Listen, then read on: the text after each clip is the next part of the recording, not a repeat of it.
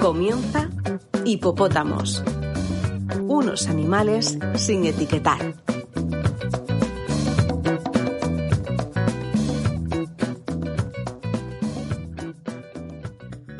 Desde la ciénaga de los hipopótamos te damos la bienvenida al sexto episodio de la primera temporada que dedicaremos a las fronteras, a todo tipo de fronteras, físicas, emocionales, políticas.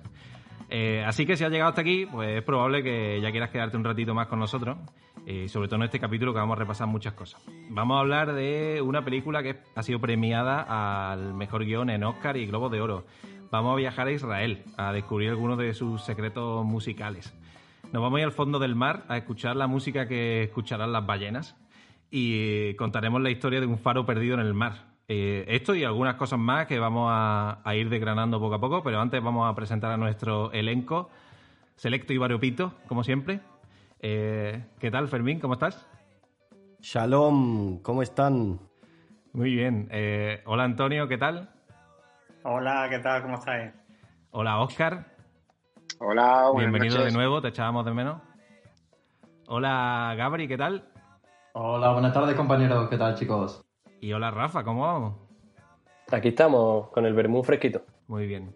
Pues nada, os habla José. Si os parece, eh, vamos a empezar con la primera sección, nuestra sección improvisada favorita, ¿no? En hipopótamos, improvisación flotante.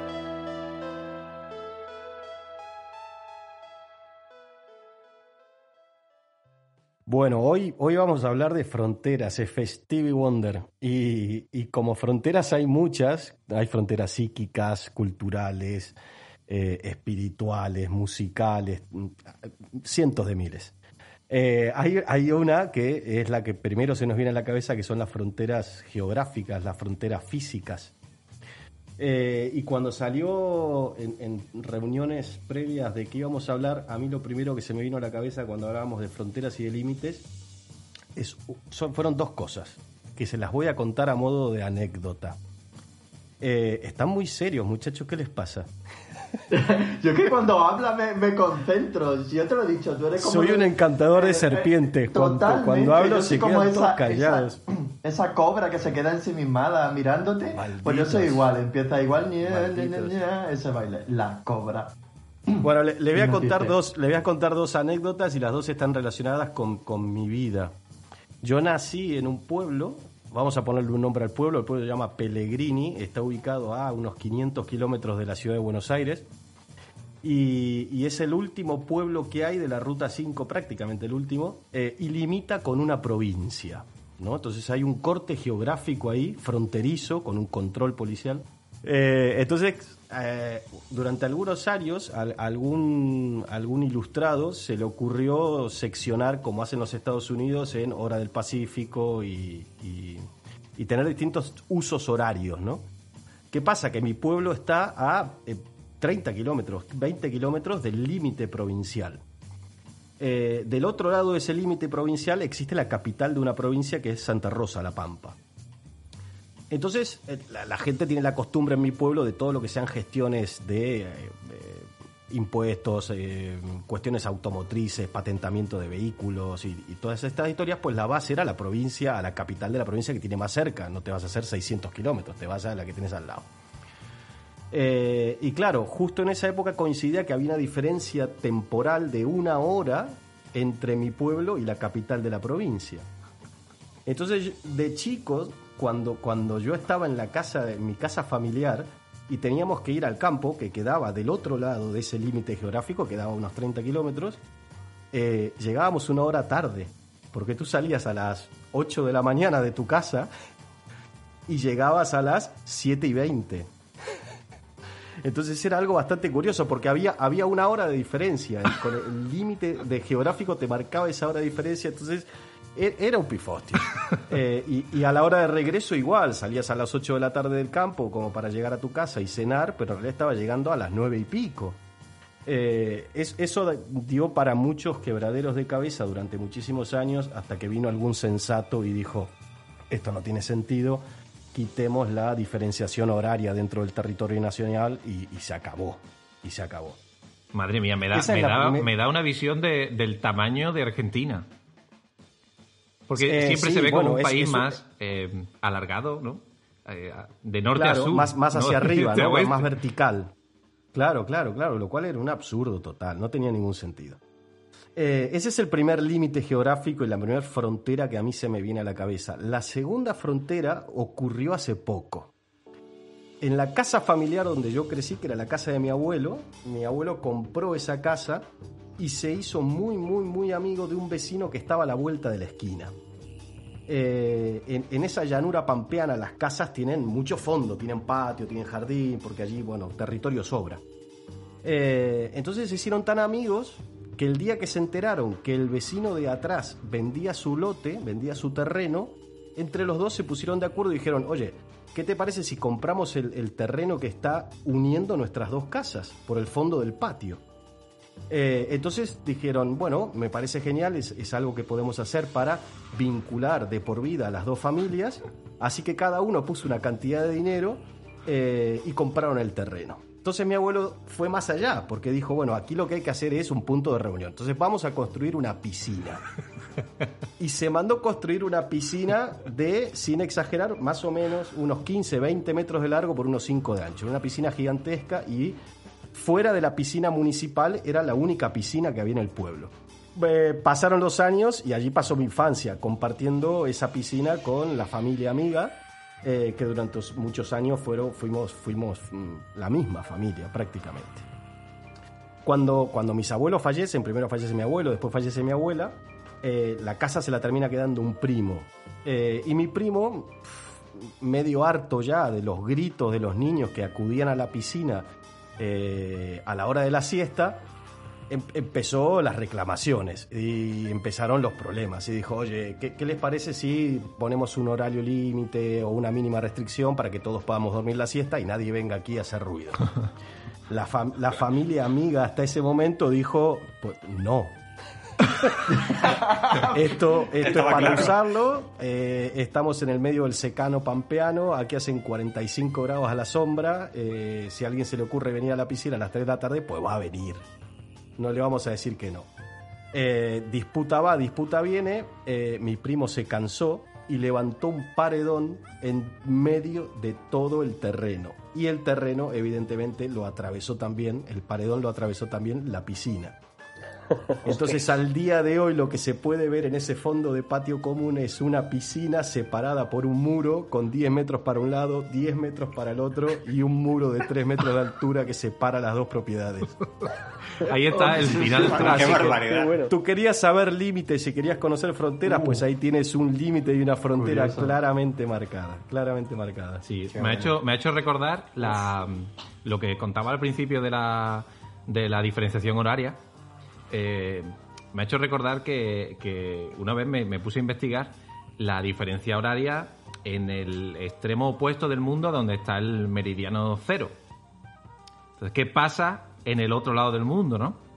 Claro, cuando se acaba el tiempo, recuerdo. ¿no? Sí, esto, lo, hemos, lo comentado. Eh, Sí. Resulta que, que hay, claro, eso sería justo en medio del Pacífico, entonces ahí, ahí no, hay, no hay mucha población y de hecho eh, yo creo que por eso, ¿no? Es decir, el meridiano de Greenwich o Greenwich o como se diga, eh, está ahí por estar al contrario del sitio más remoto del mundo.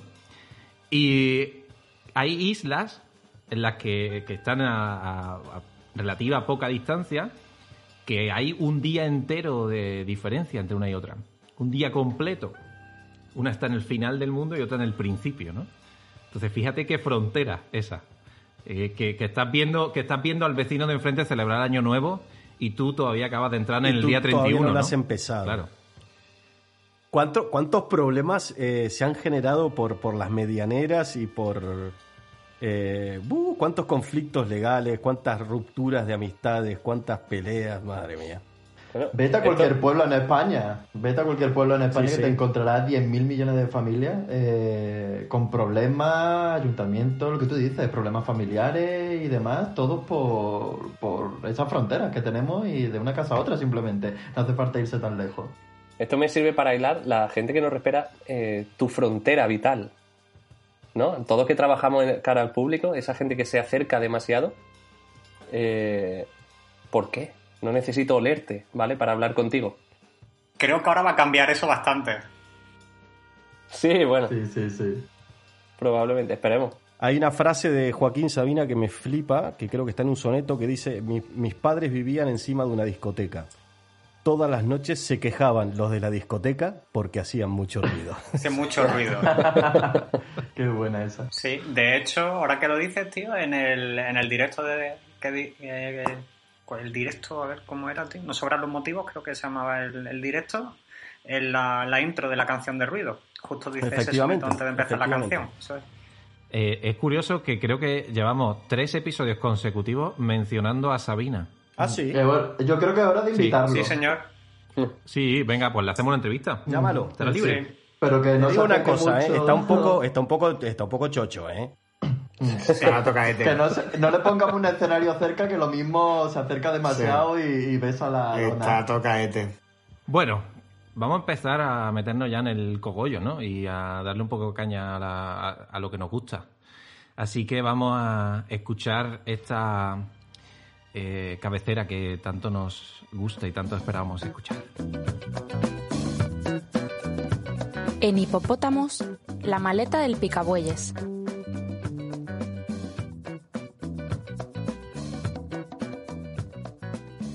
¡Qué pedazo de cortina! A ver, la maleta del picabueyes. ¿Qué les traigo hoy? Hoy les traigo una rareza también, algo exótico. Eh, nos vamos a la maleta del picabueyes, se va a llenar de rock progresivo, se va a llenar de Israel, y de ahí vamos a hacer un viaje así para seguir rompiendo fronteras, que es Argentina. My land. Eh, Vaya, vaya, vaya Vaya salto, vaya hecho. salto. Todo esto, todo esto por un descubrimiento que he hecho que es de Quetzat Acheret. Quetzat Acheret eh, en hebreo significa algo así como un poco diferente. Y eh, es una banda compuesta por tres músicos que tienen la particularidad de haber lanzado un solo álbum en el año 74-75 y están considerados como eh, la primera banda de rock progresivo de Israel. ¿Qué te parece? ¿Cómo te comes eso? Hombre, eh, tienes toda mi atención ahora mismo, ¿eh, Fermín? Tengo toda tu atención ahora mismo. Sí, no son muy buenos, pero son exóticos. Eh, Me parece bien, me parece bien. sí. Eh, los tipos no, la verdad que no le fue nada bien. No le fue nada bien. Lo que hicieron quizás eh, entraba mucho eh, en Europa y en Norteamérica, pero, pero en Israel no, no, no, no, ha, no, ha colado, no ha colado. Entonces cada uno siguió sus, sus caminos de manera independiente y, se y consiguieron ser cada uno de manera independiente, eh, ser buenos músicos y referentes en, en lo que hacen. Estos tres músicos son Shlomo Gronich, Shemitov Levi y Shlomo Idov. Eh, ¿Por qué dije que iba a dejar Argentina? Bueno, porque Shlomo Idov en verdad es argentino. Se fue a vivir a Israel a los 13 años. Pero después les voy a seguir hablando de él.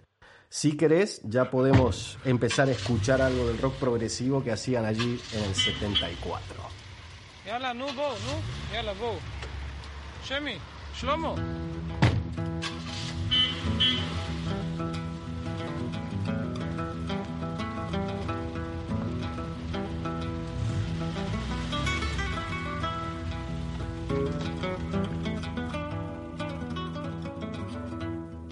היום נוסעים צפונה, לתת שם הופעה.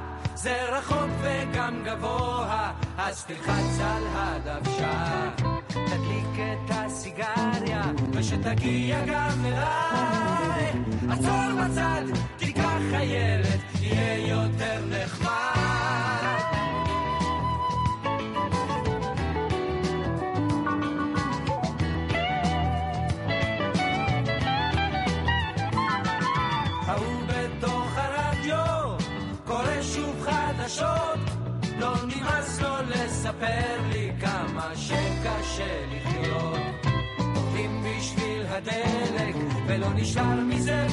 Shlomo Idov, que es uno de los integrantes de esta banda, que es argentino, resulta que a la vejez viruela se acordó que tenía una tierra eh, y empezó a hacer, bueno, de hecho sacó su último de álbum en el año 2019 y es un álbum dedicado al folclore argentino.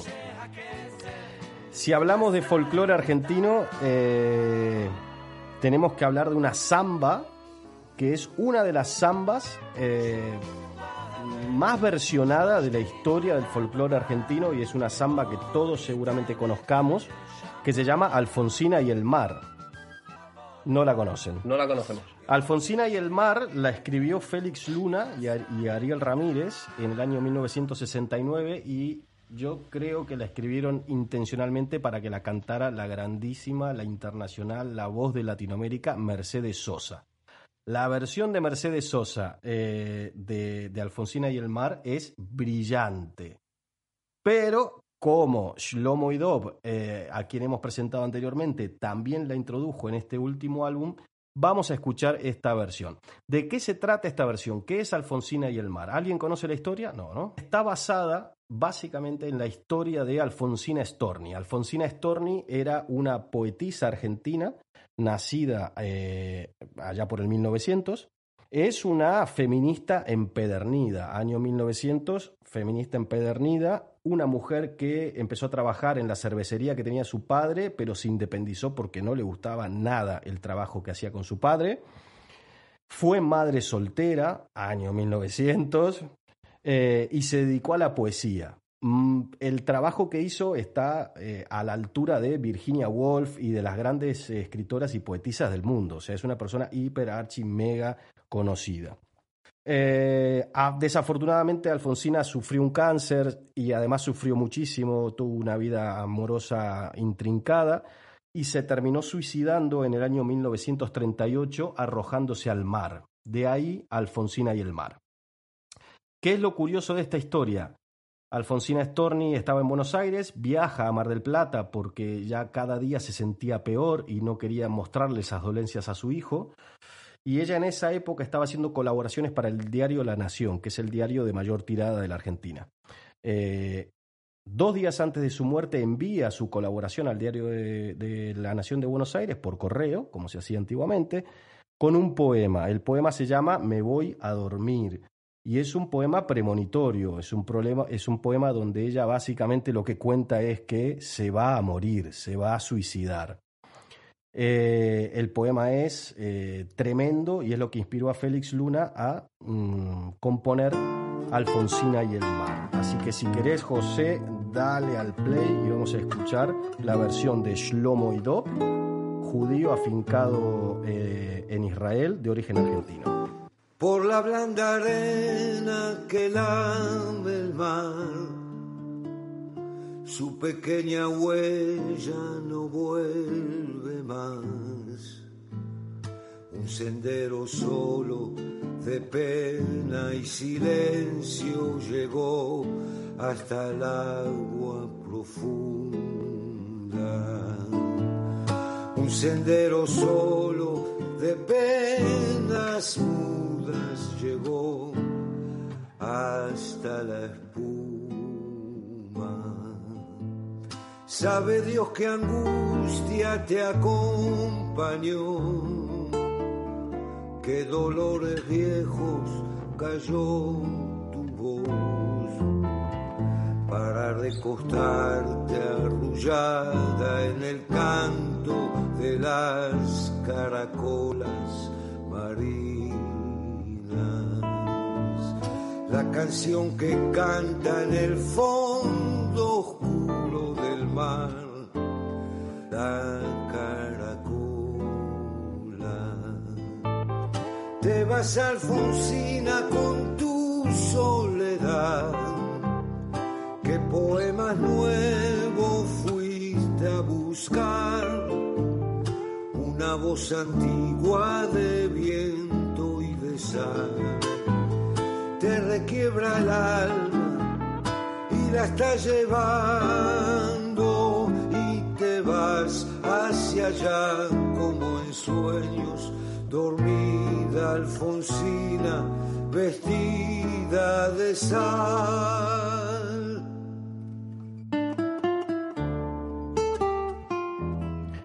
Déjame sola, oyes romper los brotes, te acuna un pie celeste desde arriba y un pájaro te traza unos compases. Para que olvides. Gracias. Ah, un encargo. Si él llama nuevamente por teléfono, le dices que no insista, que he salido. Cinco serenitas te llevarán por caminos de algas. Así se despedía Alfonsina Storni en ese poema que el diario La Nación publicó. Evidentemente el poema llegó dos días más tarde eh, y el diario La Nación lo publicó diciendo aquí está la carta de despedida de Alfonsina Storni que se ha suicidado en Mar del Plata un eh, 25 de octubre del año 1938. jugar pronto a tu lado. Bájame la lámpara un poco más. Déjame que duerma nodriza en paz. Y si llama a él, no le digas que estoy, dile que Alfonsina no vuelve. Y si llama a él, no le digas nunca que estoy, di que me he ido. Te vas Alfonsina con tu soledad, que poema nuevo fuiste a buscar, una voz antigua de viento y de sal. Te requiebra el alma y la estás llevando y te vas hacia allá como en sueños, dormida Alfonsina, vestida de sal.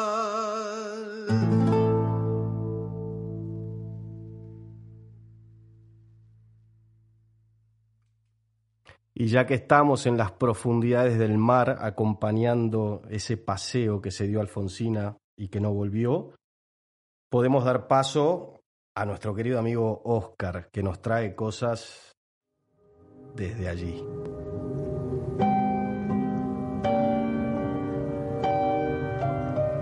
En hipopótamos, el pez abisal.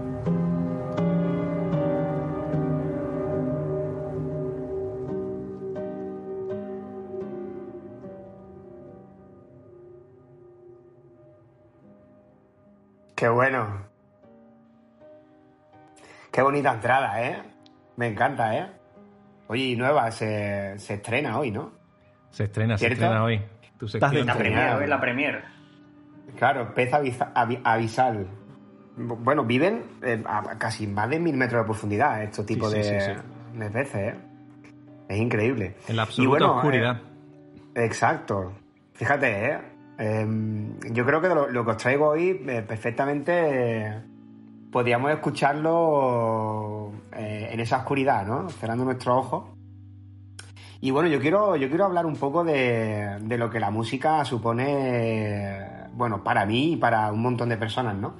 Hasta el punto que llega, bueno, pues eh, incluso lo- los beneficios que tiene, ¿no? Cognitivos, emocionales, neurobiológicos.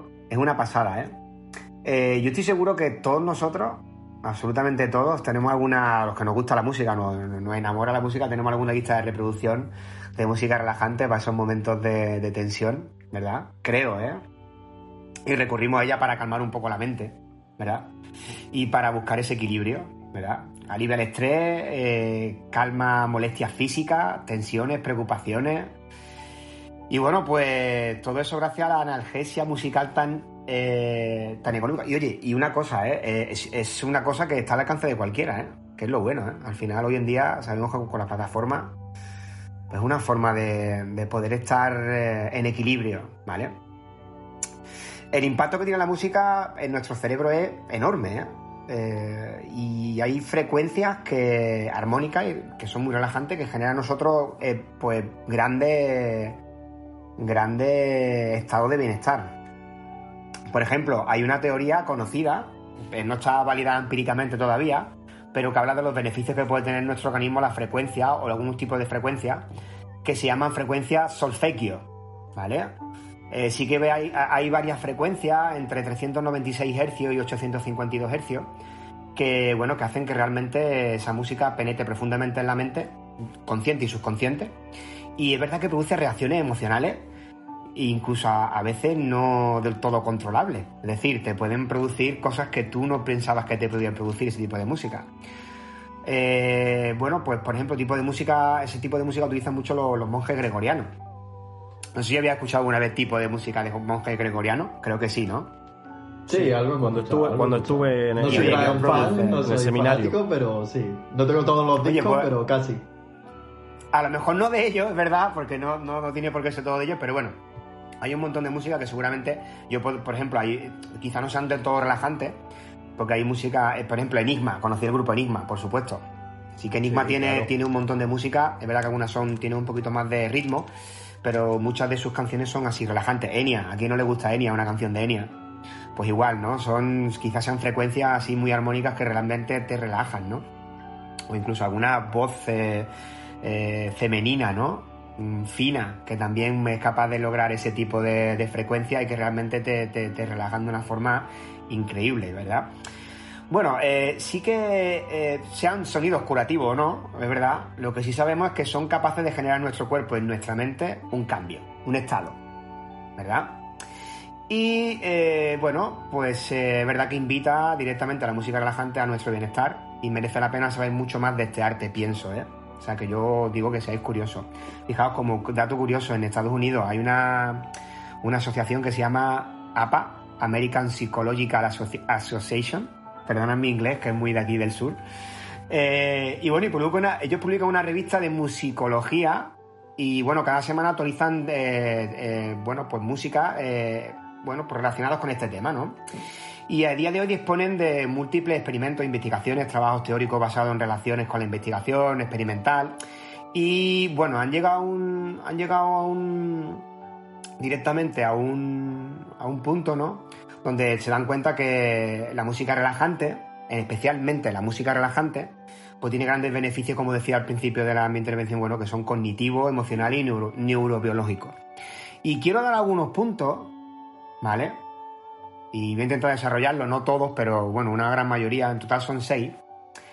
Y hablando de esto que comentaba aquí al, final, ¿no? Eh, por ejemplo, reduce el estrés. Es, curioso, pero es verdad que reduce el estrés. ¿Cuántas veces no estamos nerviosos, ponemos una canción que nos gusta, oye, y se nos olvida las cosas? O por lo menos nos ayuda eh, a apaciguar ese nervio, ¿no?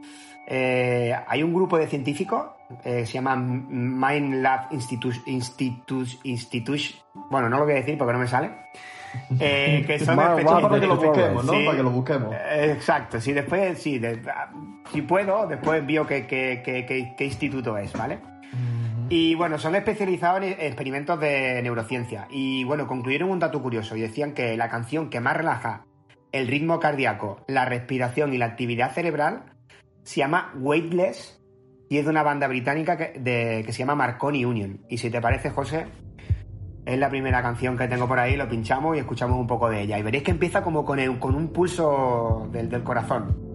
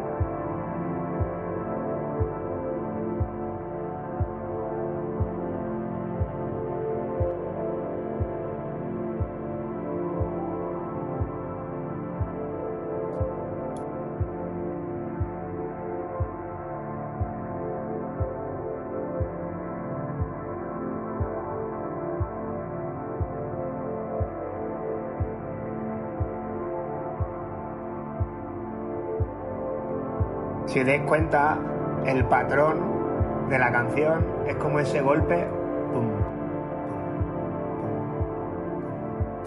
como el golpe del corazón.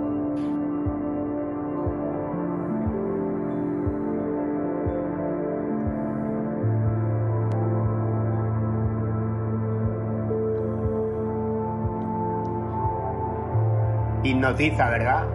¿Sí o no? ¿Es profunda o no? Esta, puede que tenga más de mil metros de profundidad, ¿eh? Sí, esta probablemente esté en la fosa de las Marianas. Sí. ¿Me recuerda el típico vídeo de yoga?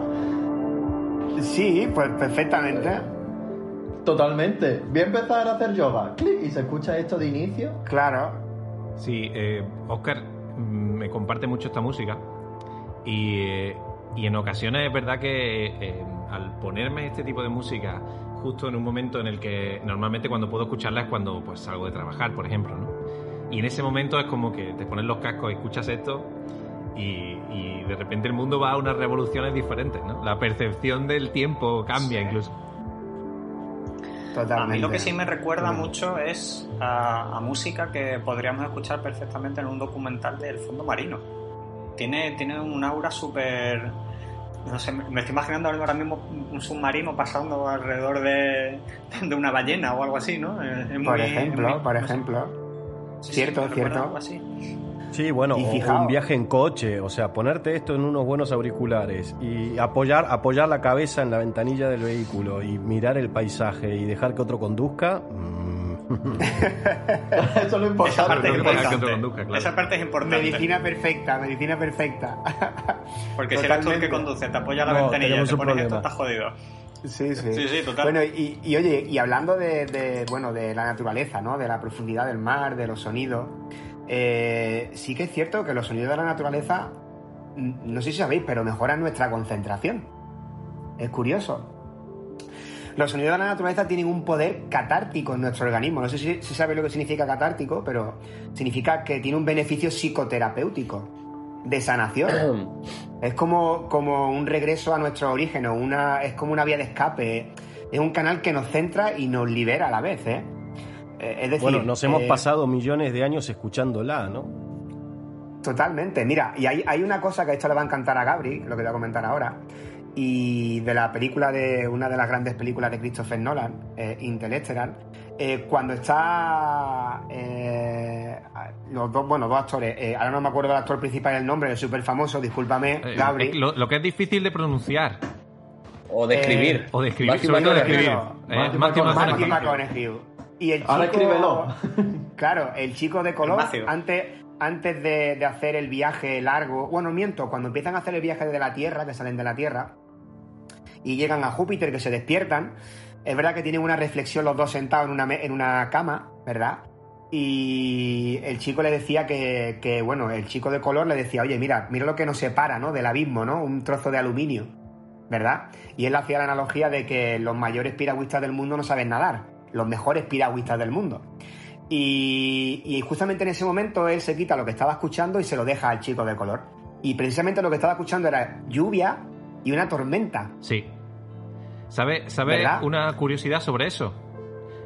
Eh, ¿Cuál, cuál? Cuando, ¿sabes que Bueno, la banda sonora está hecha con, con el- un órgano de iglesia principalmente. Exacto. Pues en la, en la iglesia donde, donde se, se grabó esto, con el organista y demás, eh, un día no pudieron grabar porque la- una- había una tormenta bestial.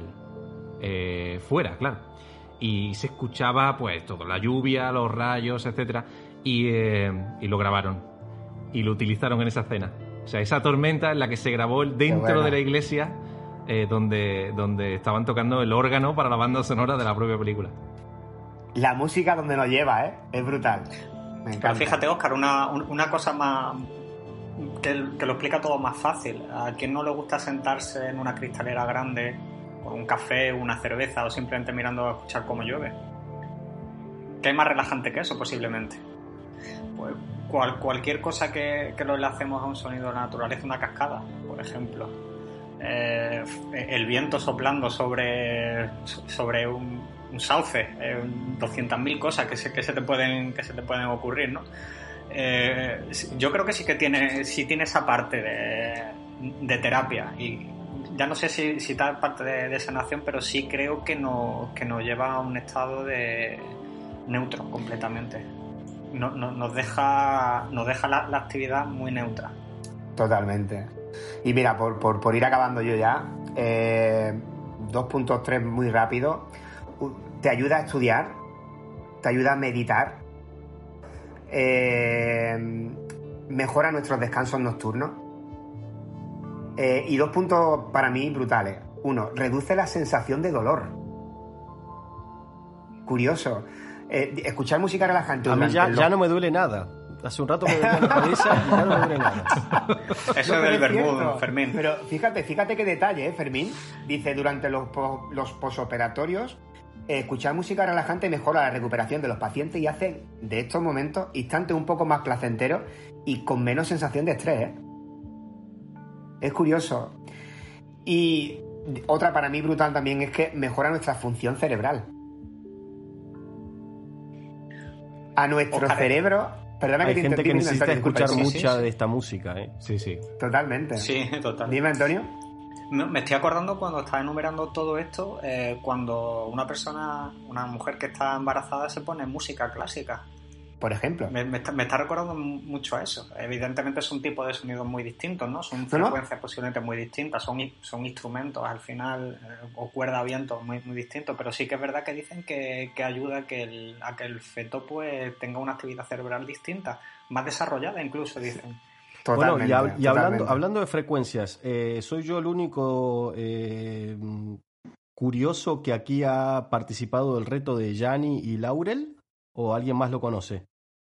No lo ¿Saben de lo que estoy hablando? Joder, no, no, No, ya ni la Hombre. no, ni idea. Ya que hablamos de frecuencias, eh, ¿os acordáis del desafío del vestido azul o negro, no? O azul o dorado. Sí. Ah, sí, Ah, sí, sí, ah, sí, sí, Pues ha salido, ha salido un nuevo desafío, un nuevo reto que yo lo he hecho Sí, en casa y sé. efectivamente en casa cada uno ha escuchado una cosa distinta. Es un reto que, que lo que habla es de las frecuencias y al Exacto. pronunciar una palabra hay gente que escucha Yanni claramente y hay otra, hay otra gente que escucha Laurel. Eh, yo escuché Laurel y mi mujer escuchó Yanni y, y es el mismo audio, efectivamente. Y son frecuencias y, y es como el cerebro Ah. está, está, está preparado a recibir ciertas frecuencias. Con respecto a eso, no sé si conocéis, eh, yo lo conozco de pasado, aunque me, la verdad es que los pocos vídeos que he visto de él es un youtuber famoso, Jaime Altozano, ¿vale? No sé si lo llegáis eh, a conocer, de, de grana tema, bueno, temas musical y demás, y concretamente con ese audio lo desgranó y resulta de que eh, eh, dependía lo que escuchabas dependiendo de dónde lo estuvieras escuchando. Si el auricular era mono o, era estéreo, ¿vale? Porque resulta que básicamente si estaba en mono eh, lo que une son las frecuencias y si escuchabas un y escuchabas un nombre u otro, porque al convertirlo en mono la otra frecuencia era inversa. Entonces, si tu auricular o tu altavoz era estéreo, el estéreo tenía la capacidad de dividir esa onda y por lo tanto eh, escuchabas el otro nombre. Pero en cambio, si lo escuchabas en mono, la fusionaba y la que predominaba era, por así decirlo, la que aparecía más alta. ¿Vale? Entonces, eh, os recomiendo si tenéis la posibilidad de Jaime Altozano, es un youtuber muy famoso, eh, poner esa, esa, este vídeo viral, ahora que han puesto mucho, y es- resulta muy curioso esa frecuencia inversa. Genial. Buenísimo, No, es por nada, no es por nada, pero este podcast tiene un nivel extraordinario. ¿eh? Sí, yo. ¿Cómo yo, se nota bueno, que se está pagando ya la gente? Madre Por, por acabar, por acabar ya de estos 10 segundos solo. Como decía, el último punto que a mí me fascina, que mejora la función cerebral, solamente dos frases. Una, a nuestro cerebro le apasiona la música. Le apasiona. Y la última, la música relajante es como una vitamina para nuestro cerebro. ¿Vale? Ahí lo dejo.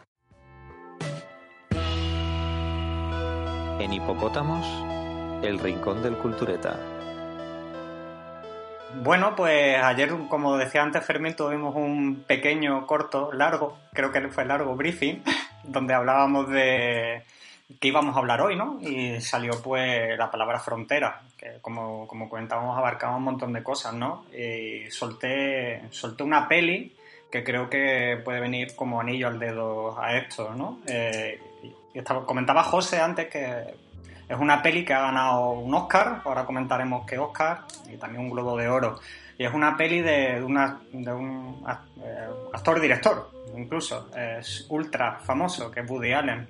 Es Midnight in Paris, Medianoche en París, año 2011. Eh, un poco, no sé si habéis visto, habéis visto todos la peli. Eh, no, Vosotros yo me leí el yo libro. esto no lo he visto. Yo me leí el libro. mejor, mucho mejor, ¿no? Yo bueno, pues la un película poco... y no la he visto. Vale, pues esp- espera porque creo que no va a salir. Eh, por poner un poco en contexto, el, eh, es, un, es un viaje en el tiempo. Esa, la frontera que hablamos es, en- es un viaje en tiempo, es un viaje temporal. Hablamos que es un- una época contemporánea, 2011, que es cuando salió la, la película, eh, con un viaje temporal hacia 1920. Eh, ¿De qué trata la, la película? Pues básicamente lo que trata la película es una pareja eh, que viaja con los padres de, de ella, de la chica, a, París. Él es un, un guionista que tiene, tiene aspiraciones a, escritor. Y bueno, está enamorado de la, de la época contemporánea parisina. Yo creo que, que todos hemos sido un poco melancólicos y románticos y, no- y nos hemos trasladado en algún momento, si hemos viajado a París a la, a la época del Moulin Rouge, al, bar- al barrio de Montmartre, ¿no? Hemos- nos hemos visualizado ahí con, con Van Gogh, con no sé, ve- vein- 20.000 20.000 celebridades. Y bueno, lo curioso de esta peli es que una noche paseando, eh, el chico, pues conoce a un, a un personaje pues que lo lleva a una especie de, de bar, cabaret, pues que resulta ser una, una puerta hacia, hacia un tiempo pasado y viaja hacia 1920. Pues bueno, ¿qué tiene de curioso esto? Pues imaginaos vosotros, eh, si estáis enamorados de esa época y os encontráis en un, en un bar, por ejemplo, con, Dalí, con Buñuel, con Hemingway, eh, con Picasso, con Matisse. Pues, Me imagino, bueno, te explotaría la cabeza posiblemente. Y es básicamente lo que le pasa, lo que le pasa a este chico. Sí que quería comentar de, de esta peli que para mí hay un punto súper curioso. Y, y es algo que hace Woody Allen bastante comúnmente en sus pelis. Y es in- innovar con los papeles principales de, de las películas. Eh, hay mucha gente o muchos, muchos directores que utilizan siempre caras archi conocidas que están eh, muy encasilladas en papeles, ¿no? Y es súper curioso ver que, que se le ha dado un papel principal tanto a Owen Wilson, que está muy encasillado en, en el cine de comedia absurda, y a Rachel McAdams, que prácticamente está en una, una comedia romántica, tirando a pastel. Entonces, que se le dé un papel un poco más, no tinte dramático, pero sí un papel más serio, pues creo que creo que es bastante curioso. De hecho, creo que ellos dos han dicho en, más de un momento que Woody le ha dado la oportunidad de su vida de desencasillarse, ¿no? ¿Qué más contar de eso? Pues una de las cositas que sí me gustaría comentar de esto es posiblemente que la banda sonora es una de las más, de las más chulas que, que he escuchado en una peli. Si ya de por sí Woody Allen tiene ese- esa parte fetichista hacia, hacia el jazz, como bien sabéis muchos, pues tiene su, tiene su banda donde él toca, ya ha visitado un montón de veces España, pues prácticamente el, el grueso de la, de la banda sonora es de un tal Cole Porter, que, Cole Porter, que no, es- precisamente no es precisamente baladí en este aspecto, uno de los, uno de los mejores músicos de- de- de esa época. Como curiosidades, como curiosidades, pues tenemos muchos estilos dentro de esa banda sonora. Tenemos jazz tradicional, hay charleston, hay piano, hay violines y todo muy, muy centrado en la, en la época de 1920. Sí que me gustaría hacer un pequeño inciso. No sé si recordáis que hace no mucho hablábamos en uno de los episodios anteriores sobre actores y actrices fetiches que teníamos cada uno. Y hablábamos pues de los actores que tenemos cada uno, pero creo que el único que dijo una actriz fetiche fue José. Sí, Kate, Kate Winslet. Y efectivamente, eh, pues en esta peli eh, sale mi actriz fetiche favorita, que es Marion Cotillard, que me, me flipa, me, me- me parece una pedazo de actriz y creo que es la primera peli que hizo fuera de- del cine francés. En 2011, ¿eh? Estamos hablando de no hace tanto Sí, tiempo. ya, ya había Después- rodado bastante, Marión, ¿no? Sí, sí, fíjate. ¿Qué más cositas Bueno, sobre te puedo interrumpir una Pues- cosa, simplemente una- un, Sí, un aporte por más, porque me lo voy a llevar a mi terreno, ¿vale? Pero no sé si sabéis que Sí, por supuesto. toda la tipografía... ¿Vas de- a hablar de tus láminas? No, voy a hablar de la tipografía de Ahora es Woody cuando Allen. mete ahí la cuña. Woody Allen ha usado desde Annie Hall, que creo que fue en los 70, no sé si el 77 o por ahí, eh, en todas sus películas, que prácticamente ha sacado una por año, en todas absolutamente la misma tipografía. Siempre. Wow. ¿Vale? Luego os paso cuál es. Hombre, uno, uno nota, es verdad que uno nota cierta coherencia Sí. en eso, pero no, yo no, no había Siempre llegado al es la misma tipografía. De que siempre es la exactamente Sí, la misma. sí. Incluso las mismas introducciones en las pelis. Sí, El mismo sí, sí, tipo sí. De, de introducción en, su- en sus películas. Bueno, Woody Allen nunca ha destacado por ser de presupuestos grandes, ¿no? Había que ahorrar por algún lado. ¿no? Bueno, te digo, una, co- te digo una cosa, o sea, presupuesto grande para Woody Allen, no sé para ti, pero para Woody Allen son unos cuantos millones, ¿eh? Hombre, esos actores hay que pagarles. Sí, sí. Totalmente, Sí, sí, sí. totalmente. Pero muchos actores, no, no sé si coincidís conmigo, por el hecho de decir que han trabajado con tal director, son capaces de bajarse su caché. Es decir, de no pienso, me invento, yo cobro, yo qué sé, como tal actor, 50 millones por película. Pero hostia, ha venido Woody Allen. Yo sé que en una película de Woody Allen no me va a pagar 50 millones, pero quiero que en mi currículum aparezca que he trabajado con Woody Allen. A lo mejor, yo qué sé, me invento, mm, cobro 5. Vale, pero por eso digo que Woody Allen tampoco en sus películas no sé si destaca tanto por presupuesto extraordinariamente grande, entiéndase extraordinariamente grande, cualquier mínima película de Hollywood. No una de Marvel, no es una de Marvel. ¿no? Sí, no, hombre, los Vengadores va a ser que no. Los Vengadores, mil millones de presupuesto no veo yo a a Iron Man como Woody Allen. Eh, pues sí, pues básicamente lo, lo que habláis, al final a- trabajar con un director pues te da un cacheo y te da para optar pues, a premios que posiblemente con otro, con otros directores no, no Que pudiese. eso nos conecta con Eh, la pues, noticia de Shyamalan, pero luego hablaremos de eso. Sí, eh, fijaos como, como curiosidad que, que la carrera de Woody Allen es súper vasta y extensa y eh, Midnight in Paris ha sido la primera peli que ha sobrepasado los 100 millones de dólares de recaudación en la, en la carrera de Woody Allen hasta los 150 millones de dólares, que, que- que no- es poco precisamente, como, como decía Gabri. Eh, una de las curiosidades que he visto, y esto creo que a José le puede gustar un montón, y es que en IMDB tenemos el guion completo de la peli en inglés. Si tenéis curiosidad, ahí lo tenemos completo, completo, completo, con todas sus correcciones. Sería interesante, una- sería interesante ver algunos de los diálogos que tenían, sobre todo los diálogos de época, ¿no? Cuando se, cuando se encuentra Uf. Buñuel con, eh, con Dalí, o qué se dicen, o... Wow, sí. Si me permitís, ya simplemente por, por acabar, eh, me he apuntado aquí eh, dos frases de la, de la, de la peli que me, que me gustaría comentar, porque poniendo un poco de, eh, de contexto, eh, hay una, una de las frases en la que, en la que Owen Wilson, Owen Wilson está hablando con, con Dalí y le, y le pregunta sobre su obra y le dice Dalí literalmente, pero es que ustedes son surrealistas, yo soy normal.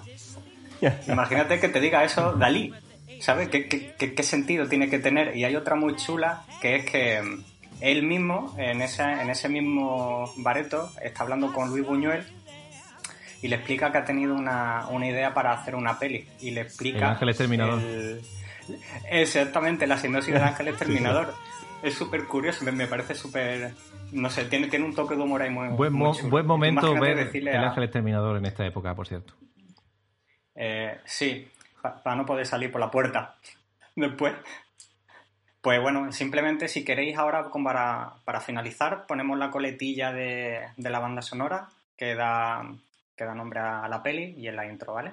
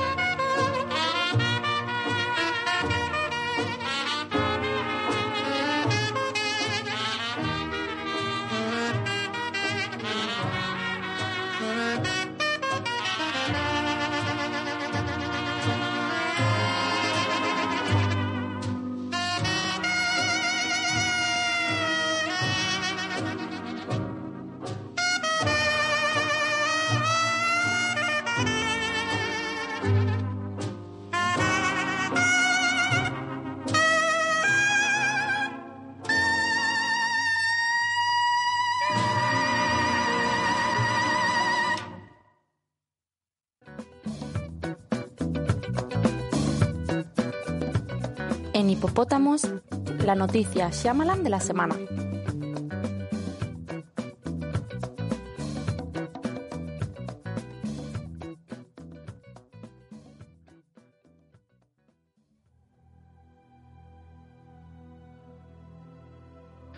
Buenas chicos, bueno, eh, creo que me falta mi música, quiero mi música de fondo, yo es que si mi Está música sonando, de está fondo. Te ha, no, te ha no costado entrar, tenías, tenías miedo de golpear la puerta. No, costado, pero va mi poquito. música de fondo, todo el mundo Está aquí, tiene está su aquí. música de fondo. madre mía. No, no, no, no, no, aquí todo el mismo caché o nada. ¿Dónde está mi música de fondo? Está- ¿No la escuchas? Ahora Está sonando. perfecto, Está genial. sonando, está sonando. Bueno, bueno, bueno, chicos. eh, personalmente quiero cambiar de tono, de ritmo, de velocidad un poquito y sin despegarnos o irnos muy lejos de nuestra temática de fronteras hoy. eh, quiero abarcar posiblemente una frontera cinematográfica o en este caso de estilos. No soy muy fan de la de ver la televisión normalmente o verla normal. Yo soy muy fanático de creo como todo del streaming, odio los anuncios, odio el estar esperando ver una película esperar. Pero las últimas semanas, como ya estoy un poco harto de ver tanto Netflix, tanto HBO, pues me he decidido a ver un poquito a ver la tele normal. ¿Y qué me he encontrado? En este caso, no sé si la habéis llegado a ver, pero al parecer hay una campaña publicitaria de una empresa muy famosa que le encanta que nosotros montemos nuestras cositas y nuestros muebles en casa. El día que nos paguen podremos decir su nombre, ¿vale? Casi nadie lo sabrá, ¿eh? Por ese. Nadie lo sabrá, mm, aunque hoy día, hoy día que prácticamente todas las empresas nos hacen montar nuestros muebles en casa, pero si podemos ser más específicos, le pone a su, a su mueble nombres muy raros, ¿vale? Entonces, creo que todos tenemos en mente esa Nórdicos. gran marca. Pues tiene una, actualmente una campaña publicitaria, que no sé si la habéis llegado a ver, en la cual su protagonista es, eh, eh, Isabel Coixet. Yo sé que sois grandes fanáticos de Isabel Coixet, lo sé, habéis visto su gran eh, filmografía, ¿vale? Pero yo quiero dar un pequeño detalle, y es que Isabel Coixet en, ese, en esa campaña publicitaria destaca la importancia del descanso, ¿vale? Y al parecer, un día ella se fue a su cama, se despertó... Este, sonido ahora para que cuentes esto. Oh, gracias. No me subes el volumen, ¿no? baja, baja. Entonces voy a bajar el tono para darle importancia. Isabel Coixet fue a su cama, no descansó aquel día bien y casualidades de la vida supongo que la llamarían y le ofrecieron una película. En esta campaña refleja de que, en este caso, mm, debido al descanso, no aceptó una película la cual ganó cuatro Óscares. Sí Ay, perdió esa oportunidad de dirigir esa gran película. Lo mejor de todo es que la, eh, la campaña, esta campaña publicitaria termina ahí y te deja, ala, ahí te, lo, ahí te lo dejo, búscate la vida y te deja esa incógnita. Entonces, en ese momento me surgió dos dudas. Una, o me compro un colchón mejor o averiguo cuál es, cuál está, cuál es esta película. ¿Y se compró el Gracias. colchón? Eh, sí, bueno, como mi economía no da las para dos muchos cosas. colchones, eh, y claro, y entonces en este caso mi economía no dio para colchones y como hipopótamos no hay miseria, decidimos hacer un gran proceso de investigación con un presupuesto ilimitado y hice esa investigación. Concretamente, Isabel Coixet rechazó eh, Million Dollar Baby. No sé si os sonará la película, creo que sí. Sí, sí, sí. Os sonará de algo. ¿no? De algo suena. Pues, o sea, eh, Isabel, Isabel Coixet, otra feminista empedernida, ha rechazado eh, ponerse en el papel de Clint Eastwood, machista empedernido. Totalmente. Oh my God. Total. Oye, sí, una cosa, hablando de esto que estáis comentando ahora, de estos tipos de casos hay un montón. Yo Sí, recuerdo sí, otro, sí, sí. otro también muy de heavy. Eh, el tema Yo rechacé, yo con- rechacé dirigir Titanic, por ejemplo. Por ejemplo, por No ejemplo. me venía bien. Pero, oye, eh, si- bueno, sabéis que la película del Señor de los Anillos rechazó Sin Connery, rechazó hacer de, de Gandalf. Ah, no sabía. Sí, sí. Yo tampoco lo sabía No eso. sabía, no sabía. Lo rechazó. Ah, un, mago, un- demasiado atractivo, ¿no? Para. Sí, y lo cogió. Y se llama McKellen. ¿no? Ian Ian McKellen. McKellen. Ian Ian McKellen, McKellen, sí, Ian sí. McKellen, eso sí. Eso es. Mítico. Oye, en, en cuanto a edad, están más o menos en la misma edad Ian McKellen que Son Connery, porque a lo mejor es que Pues no lo Connery sé. ¿eh? tiene 300 años más aproximadamente, No y a lo mejor no iba a llegar vivo a la última, ¿sabes? Que a lo mejor Que puede ser también, esa ¿eh? forma, ¿eh? John Connery Pues es, no lo es que, es que John Connery nació, yo creo que el mismo año que este presentador de la televisión española, ustedes que son de aquí me van a ayudar. Jordi Hurtado. Eh, efectivamente. Connery, creo que nacieron en el mismo 1930 hospital, sí, en el año 735, sí. Antes de Cristo. Mm. Pues, hombre, como giro a mí me pareció bastante curioso. Ah, vale, Eh, vale. No sé si me ha traído más a seguir viendo anuncios. Mm, Ha sido una parte interesante ¿verdad? esta semana. vale. Pero sí me ha parecido lo suficientemente interesante y un giro que no me esperaba totalmente. Y bueno, esperamos que Isabel Coixet en el futuro le dé un par de oportunidades a futuros eh, futuras películas que le puedan venir a la mano y que no rechace sus Oscars. Sí, porque creo que a Clint Eastwood, por desgracia, pocas oportunidades más. Claro la que sí, hombre. Producto nacional ahí. Muy bien, gracias Gabri. Nos vamos con la siguiente sección.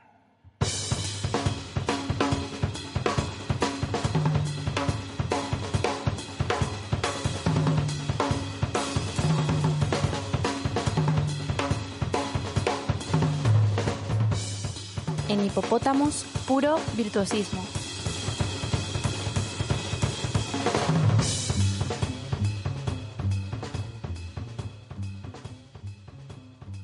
Qué bueno. Bueno, creo que esto me invita a hablar.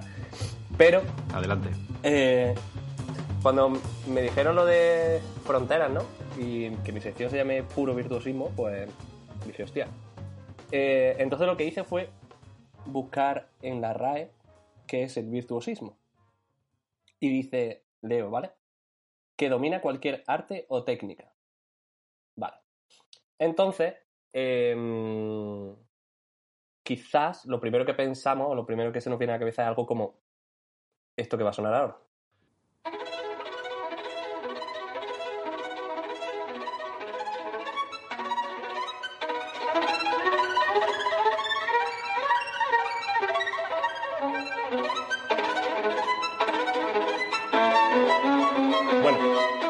Otro tema quizá de este artista, bueno, de este compositor, que quizá nos suene más a todos, que es lo que suena a continuación.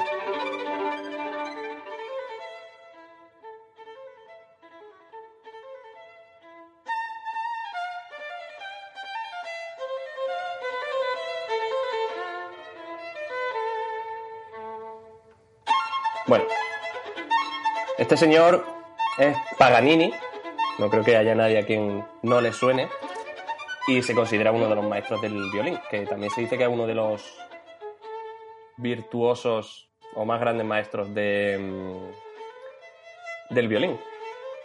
Entonces, em, no sé yo hasta qué punto podemos definir qué o qué no es virtuoso, que es tocar a una velocidad, mm, tocar muchas cosas, eh, dominar, qué es dominar un arte, ¿no? Entonces, em, por ejemplo, uno de mis guitarristas preferidos, que es el que va a sonar ahora después, em, bueno, eh, también es un virtuoso quizá por este por esta definición o por esto que está sonando ahora.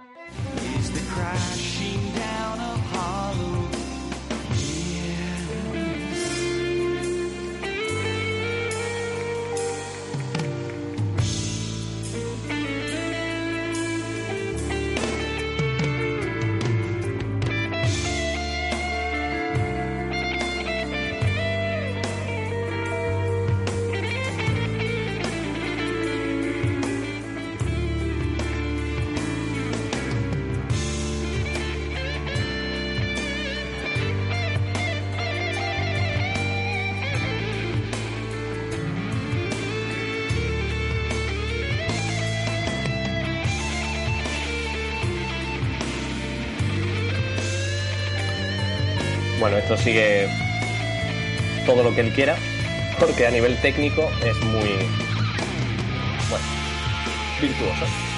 Pero, ahora me gustaría simplemente escuchar las cuatro notas que van a sonar ahora ¿vale? O sea que al realizador técnico a, poder- le voy a pedir que ponga simplemente las cuatro notas que van a sonar ahora eh, y lo corte. No sé si lo habéis escuchado. Eso, eso es Pink Floyd clara- claramente, ¿no? Correcto. Entonces, pues no sé, quizá mm, algo tan técnicamente simple como eso puede llegar a ser más virtuoso para alguien eh, pues que algo un poco más técnico. No sé quién pone esa frontera. Vaya, ¿Quién- la, la, la metasección que está haciendo Rafa hoy. O sea, Sí. se está, está dudando de su propia sección. No, no, no, no, no. Era por no, por no meter demasiada tralla. Eh, Esto, esto es un porque filósofo. también es lo que digo. ¿Qué te hace o quién dice lo que es virtuoso y lo que no? Y esas cuatro notas que han sonado al final me parecen una maravilla. Porque luego, mm, ¿hasta qué punto práctica eh, o ese duende ¿no? que se dice en el flamenco es más, es menos, no sé, transmitir más? ¿Qué es también un poco el arte entendido, bueno, el virtuosismo dentro del arte, ¿no? Eh, porque, por ejemplo, luego tienes casos como eh, el guitarrista de Pantera, que se llama Dimebag Barrel, Darrell, perdón, eh, que su padre tenía un estudio de música donde iban a grabar gente como B.B. King y él aprendió a tocar solo la guitarra. Y los entendidos dicen que, como aprendió solo, levantaba mucho los dedos y perdía velocidad, pero aún así el tío es, una máquina. Bueno, era una máquina, ¿vale? Y, y luego tenemos a gente como Ingrid Malmsteen, no sé si lo he pronunciado bien, pero es muy difícil de pronunciar, casi más difícil que Matthew McConaughey. Y, y este señor tuvo, es también otro de los grandes guitarristas, ¿vale? Toca con, ha tocado con Joe Satriani y con Steve Vai. Y mm, tuvo en un accidente de coche en el que estuvo una semana en coma, sufrió daños en los nervios de la mano derecha. Y a pesar de eso, cuando se recuperó, eh, el disco que sacó fue el, el- más exitoso de toda su carrera. Eh, entonces, ¿hasta qué punto es mi pregunta y la que quiero lanzaros para ver cuál es vuestra opinión, que es lo que más me interesa de esta parte? Eh, ¿Hasta qué punto puede ser algo físico y no mental para uno mismo y para el resto? Y os dejo ahí flotando con Pink Floyd de fondo. A ver, si nos ponemos como filósofos, eh, vamos a reducir esto lo máximo posible. Eh, el virtuosismo yo creo que requiere por definición tener técnica. Entonces, ya, ya, tenemos un, ya tenemos una premisa que es, para ser un virtuoso tienes que tener técnica. Sí, siguiente. Sí, pero mi pregunta es, ¿qué nivel de técnica? Porque quizás esas cuatro notas que han sonado al principio, ¿no? El tin, tin, tin, tin. Eso muy, muy técnico no es, pero... Mm, Pero el virtuoso... Voy, a- voy a lanzar yo otra. ¿El virtuoso eh, nace o se, o se hace? Mm, Pues, buena pregunta también. Yo creo que es algo más relacionado con un don, que algo más que, que, pueda, que puedas adquirir. Y, voy a poner un ejemplo que es para mí bastante claro. Y es relacionado también con la guitarra. eh, y es Carlos Santana. Eh, Carlos Santana, eh, mexicano, eh, nació en una familia súper pobre. Él ha dicho por activa y por pasiva que él nunca ha tenido dinero para dar clases de solfeo y nada. Y Carlos Santana posiblemente hable con la guitarra. Entonces, Tiene, tiene un sonido muy muy, bueno, su sonido, pero, pero es cierto que técnicamente no nunca ha sido precisamente hábil. Entonces, tiene su parte virtuosa, porque yo, yo considero un virtuoso a alguien incluso que pueda ser autodidacta. Porque creo que eso tiene un mérito espectacular. Entonces, la técnica te la da, aparte de la práctica, pues tener unas nociones más básicas o más avanzadas. Gracias por decir eso de nociones. Porque yo ahora me gustaría mencionar a Jimi Hendrix, que no tenía ni idea de música. Por ejemplo, pues ahí tienes otro virtuoso posiblemente. Entonces, mm, no sé. Ha sacado, gusta- ha más que salido, ha técnico. salido un disco, un nuevo disco póstumo, ¿no? De Jimi Hendrix. Sí, bueno, están sacando movidas siempre ahí, creo sí, que sí, para pero ha salido algo, algo inédito de Jimi Hendrix. Dólares, sí, caras B y demás van sacando. Oye, y- por cierto, Rafa, ¿conoces eh, como habéis puesto a Paganini, que me, que me encanta, um, gracias porque hace un montón que no escuchaba, tengo, tengo algunos vinilos de música clásica de Paganini y me, la, me han entrado ganas de escucharlo. Eh, la leyenda que hay detrás de, de, Paganini, ¿la conocéis alguno? ¿Sabéis un poco? Lo de que estaba poseído y tal. Exactamente, Eh, decía hecho que un esa- pacto con el demonio, ¿no? que es, efectivamente que esa habilidad que tenía pa- para tocar el violín, que está considerado el mejor violinista de todos los tiempos, era porque había vendido su alma al demonio, al diablo. Y es algo que le ha perseguido hasta la posteridad. Sí. Curioso. Yo creo que eso Hasta en quizá por la época, ¿no? De, Sí, algo no me sí, cuadra, Sí, es- ¿no? sí, posiblemente. Eh, una época con un poquito de información, pues al que salga alguien haciendo esa diablura, pues ha vendido su alma al diablo. y- Bueno, eh, Rafa, gracias por traernos eh, tu virtuosismo de nuevo. Eh, creo que el tema de la, lucha entre el, talento innato y el, la teoría esta de las 10.000 horas, de si, si ensayo algo 10.000 horas ya, ya me convierto en un experto, eh, da, para, da para otro podcast completo, que a lo mejor un día hacemos. Para una trilogía, te diría. Pero si os parece, vamos a saltar a, a otro estreno de sección.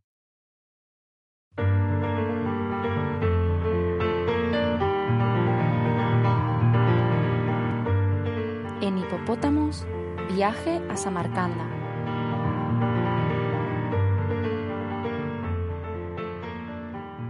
Bueno, eh, ¿qué es Samarcanda? ¿Lo conocéis? La ciudad. Eso, Samarcanda es de la- las mil y una noches, ¿no? Samarcanda es una ciudad. eh, también es una novela y de ahí viene la referencia de la sección. Es una, nove- una novela de Amin Malouf eh, y que tiene como protagonista al que probablemente fuera el primer renacentista. Que no sé si conocéis al poeta Omar Hayam. Eh, bueno, eh, un poeta del siglo XI, pero digo que fue el primer renacentista porque le tocó vivir cuatro siglos antes que el propio Renacimiento. Pero su obra, eh, muchos siglos después, se ha ido descubriendo, porque ocurre como, como suele ocurrir con esto, que hay muchos eh, eh, manuscritos y demás perdidos.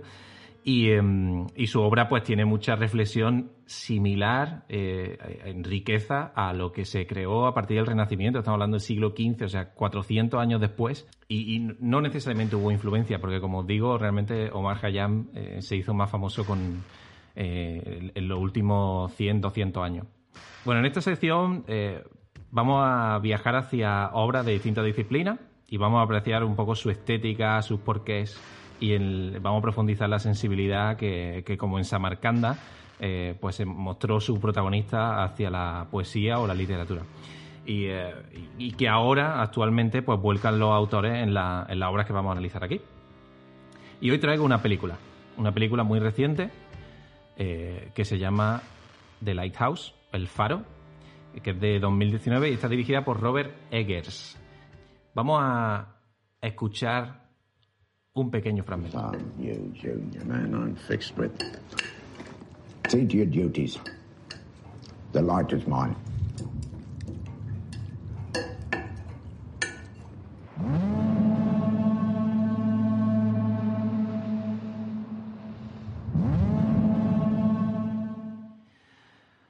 Un poco de contexto, la, idea inicial del director era adaptar un relato inacabado del mismo nombre de Edgar Allan Poe. Eh, cuando digo inacabado es que apenas lo había empezado cuando murió.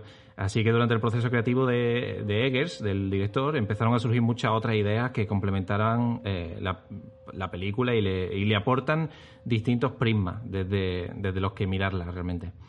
Eh, podemos decir que la película se apoya en tres referencias. Poe es la primera. Y, el relato eh, parecía contar una historia sobre la angustia y la paranoia, pero realmente, eh, como prácticamente ni lo empezó, eh, todavía podemos decir que no. se- casi se tiene que adivinar cómo quería acabarlo Poe.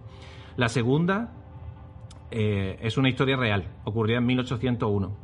Eh, eran dos fareros, llamados como en la película, exactamente igual, que quedan encerrados en una isla para trabajar en uno de los faros más remotos del mundo, que sigue funcionando, por cierto. Se llama eh, Smalls. Eh, la adaptación de la película, eh, bueno, se relaciona más con el tono de lo que, que con la realidad de lo que ocurrió en esa, en esa, en esa historia entre esos dos fareros. Y, em, pero sí podemos entender un poco la atmósfera de cómo era ese lugar aislado, remoto, donde esos dos fareros tuvieron que convivir durante meses. Eh, en un- prácticamente en, un- en muy pocos metros cuadrados. Uno de los dos fareros, en la historia real, eh, murió durante los meses que, que trabajaron allí y, y el otro, el que sobrevivió, tuvo que ver cómo apañársela con el cuerpo inerte de su, de su compañero. Madre mía. Sí, eh, claro, imaginaos dentro de un faro, porque vivían dentro del propio faro, pues cómo tuvo que apañárselas para que el cuerpo no formara parte de la decoración. ¿La secuela de Viven, podríamos decir? No, eh, lo que lo que hizo, eh, bueno, es un poco, no quiero tampoco detallar demasiado porque es desagradable, pero tuvo que colgarlo por fuera del faro, metido en, un, en una, bueno, en una especie de ataúd.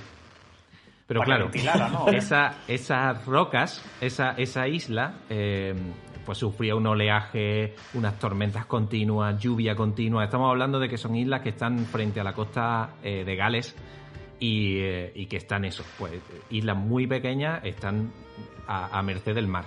Entonces, eh, al, sacar el cuerpo del compañero fuera, pues con la lluvia, el viento y demás, la caja se deshizo y se quedó solo el cuerpo colgando. Hubo un momento en el que el cuerpo se veía a través de la ventana donde el otro, el superviviente, podía, eh, él estaba comiendo y tenía que ver a su compañero colgado que además el viento, al parecer, cuentan la historia de que eh, hacía que moviera un brazo que parecía que lo estaba saludando. Entonces tiene ese tono de pesadilla que también trae Eggers tétrico, ¿eh? a la película. Qué bueno. Eh, bueno, ya os digo, es un poco desagradable. Vamos a escuchar otro pequeño fragmento. En el primero hemos escuchado a, a los protagonistas hablar en una pequeña conversación. Y, eh, y quiero desta- destacar a, a uno de ellos. No sé si sabéis quién, quién protagoniza eh, esta película, que dos actores. Defoe Robert Pattinson, Y Pattinson. la protagoniza Robert Pattinson sí, y, Willem eh, Dafoe, y ¿no? Willem Dafoe. Lo que hemos escuchado antes era Willem Dafoe eh, diciéndole a Robert Voz Pattinson, ¿eh? mucho más joven, diciéndole que eh, la luz, el faro, era responsabilidad de él y que, y que el joven tenía que encargarse de sus, de sus cosas, pero que la luz no le iba a tocar. Este es otro pequeño fragmento de la película. How long have we been on this rock? Five weeks? Two days? Where are we? Help me to recollect. Who are you again, Tommy? I'm probably a figment of your imagination. This rock is a figment of your imagination, too. Bueno, ahí hemos escuchado a William Dafoe en una de sus muchas intervenciones. Eh, la película yo recomiendo que, que escuchéis bien, eh, si la podéis ver en versión original mucho mejor. Sé que los que eh, no controlen de inglés esta parte se la habrán perdido un poco. Pero si podéis, por favor, aprovechad eso porque el, el acento de ambos también es muy importante. Y también ha sido parte importante del director para averiguar qué acentos debían tener, de cómo hablaban en Nueva Inglaterra en, eh, el siglo XIX, dos acentos distintos, uno de costa y otro de interior. El de costa es el de Robert Pattinson y el de interior el de William Dafoe.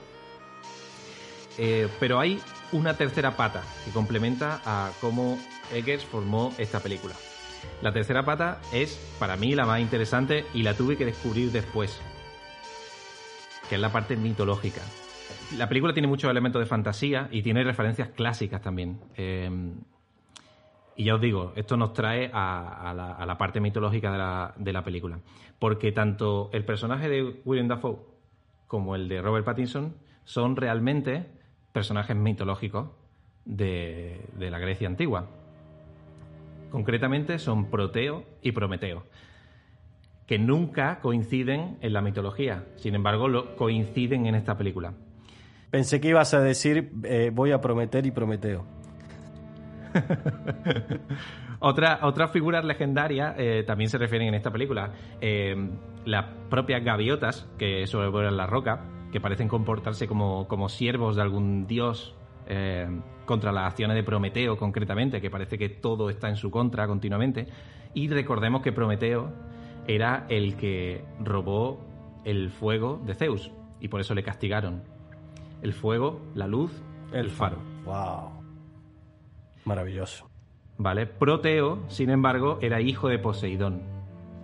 El dios del mar. Básicamente poseía el mar. Por lo tanto, eh, pues, el faro, la luz, el fuego era suyo. Entonces, esa lucha entre los dos personajes, eh, yo cuando vi la película, pues vi efectivamente esa lucha entre los dos personajes por, eh, bueno, hay elementos terrenales que, puedes pensar. Al final uno más mayor, experimentado, el otro joven, inseguro. Pero cuando empiezas a descubrir eh, esta tercera pata que, añadió el director sobre la marcha, eh, yo creo que la película se convierte en algo mucho más grande de lo que duran esas dos horas de metraje. Eh, sí, no quiero contar eh, mucho más, pero sí quiero hablar brevemente del formato. Está grabada en 1,19 por 1, es decir, es casi cuadrada. Eh, se, se rodó en celuloide, en blanco y negro. La cámara es una Panavision actual, pero utilizó una lente Baltar de los años 30. Toma ya. ¿Vale? Nada más que por eso ya la estética de la película es de otra época, absolutamente. Bueno, como digo, hay referencias escondidas durante toda la película y eh, por citar una de ellas os recomiendo también buscar el cuadro Hipnosis eh, de Sasha Schneider. Hay una escena muy concreta que, que es directamente un calco de este cuadro. Y yo me planteo ahora cuántas referencias me estoy perdiendo también. Eh, me, me parece, me parecía una película a destacar, sobre todo por el riesgo que tenía. Y, eh, y por cerrar, pues simplemente citar, quiero citar ahora a Godard, nada menos, que decía que no se trata de dónde tomas las ideas, sino de a dónde las puedes llevar.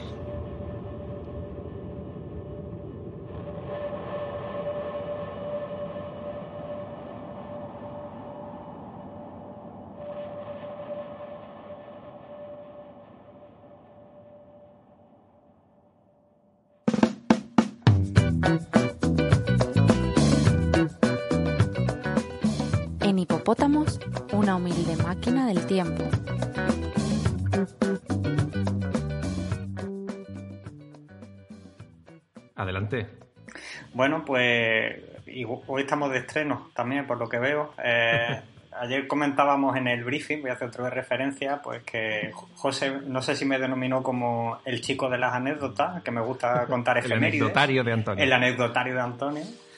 Y dijo, ¿por qué no?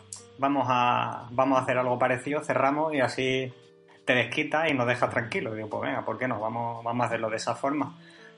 Y bueno, enlazándolo un poco con, con Fronteras y viendo un poquito sobre quién podíamos hablar, eh, hacer algún tipo de, homenaje y demás, pues rebuscando, rebuscando, rebuscando, pues este año 2020 eh, se cumple el centenario del nacimiento de posiblemente el padre de la ciencia ficción escrita, que es Isaac Asimov. Nada más y nada menos. Entonces, pues traigo aquí algunas cositas que si, que si os parece, pues empezamos a relatar. Pues bueno, eh, lo he intentado poner en un orden cronológico relativo, pero, pero bueno, es posible que, que me salte algo.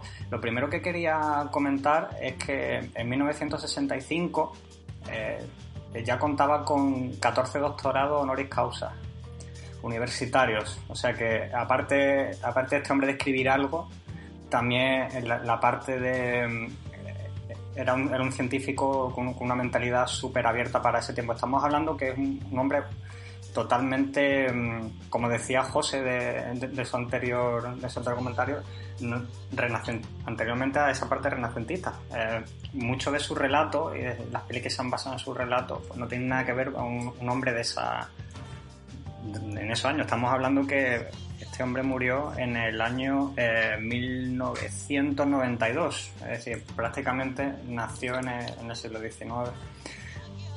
¿Qué más? ¿Qué más? Pues no sé si sabéis, y esto me pareció súper curioso, que en el año 1981 se nombró un asteroide con el nombre de Asimov, que se ha visto cerquita de, de Australia. Esto es una de las cosas que más, más me ha sorprendido, incluso. Yo no tengo un no sé, asteroide. ¿Tú tienes un asteroide? un asteroide. un asteroide con el nombre de No Asimov. lo nombres mucho en este No, nada, 2020. no, no, no, Vaya no, sé que se acerca, le dé por acercarse. Todavía no. Porque todavía Vaya sé que caiga, ¿no? se puede acercar mucho. Váyase que caiga. Sí, sí. Váyase que caiga, váyase que caiga. Pues eh, junto con, con Asimov eh, se consideran lo- los tres grandes padres de la, ciencia ficción, a Robert Heinlein y a Arthur C. Clarke, esos tres, estos tres escritores. Una de las cosas que también mm, eh, me resulta más, curioso y, y a comentar en la sección de efemérides que en el año 77, en 1977, sufrió un ataque cardíaco y en el año 83 pues lo operaron de una cirugía para ponerle un, un triple bypass. Un triple bypass. Entonces, durante, durante esa operación se le realizó una transfusión de sangre que estaba contaminada del VIH. Es curioso que eh, nunca se llegó a comentar porque en esa época estaba súper mal visto que una persona con, con- con- con- ese tipo de, de relevancia y con una orientación sexual nada definida hacia la homosexualidad, pues tuviera, tuviera el SIDA. Entonces lo, lo dejaron ahí un poco tapado. Fijaos que esto- estamos hablando que esto fue en el año 83. Eh, Asimov murió en el año 92. Estuvo eh, nueve años con, el VIH y murió de una insuficiencia renal, posiblemente pues agravada por ese por ese por ese virus efectivamente entonces pues qué mejor que, que comentar una parte fronteriza que es la ciencia ficción aunque ahora por desgracia parece que estamos viviendo en un puñetero libro de, de Asimov verdad entonces para, para acabar eh, me he apuntado aquí dos, dos frases que me han, me han parecido súper curiosas de. Una un poco más jocosa que la, que la otra. La primera es, dijo que si mi médico me dijera que solo me quedaban seis minutos de vida, nunca me reiría, escribiría un poco más rápido. Esa es la primera.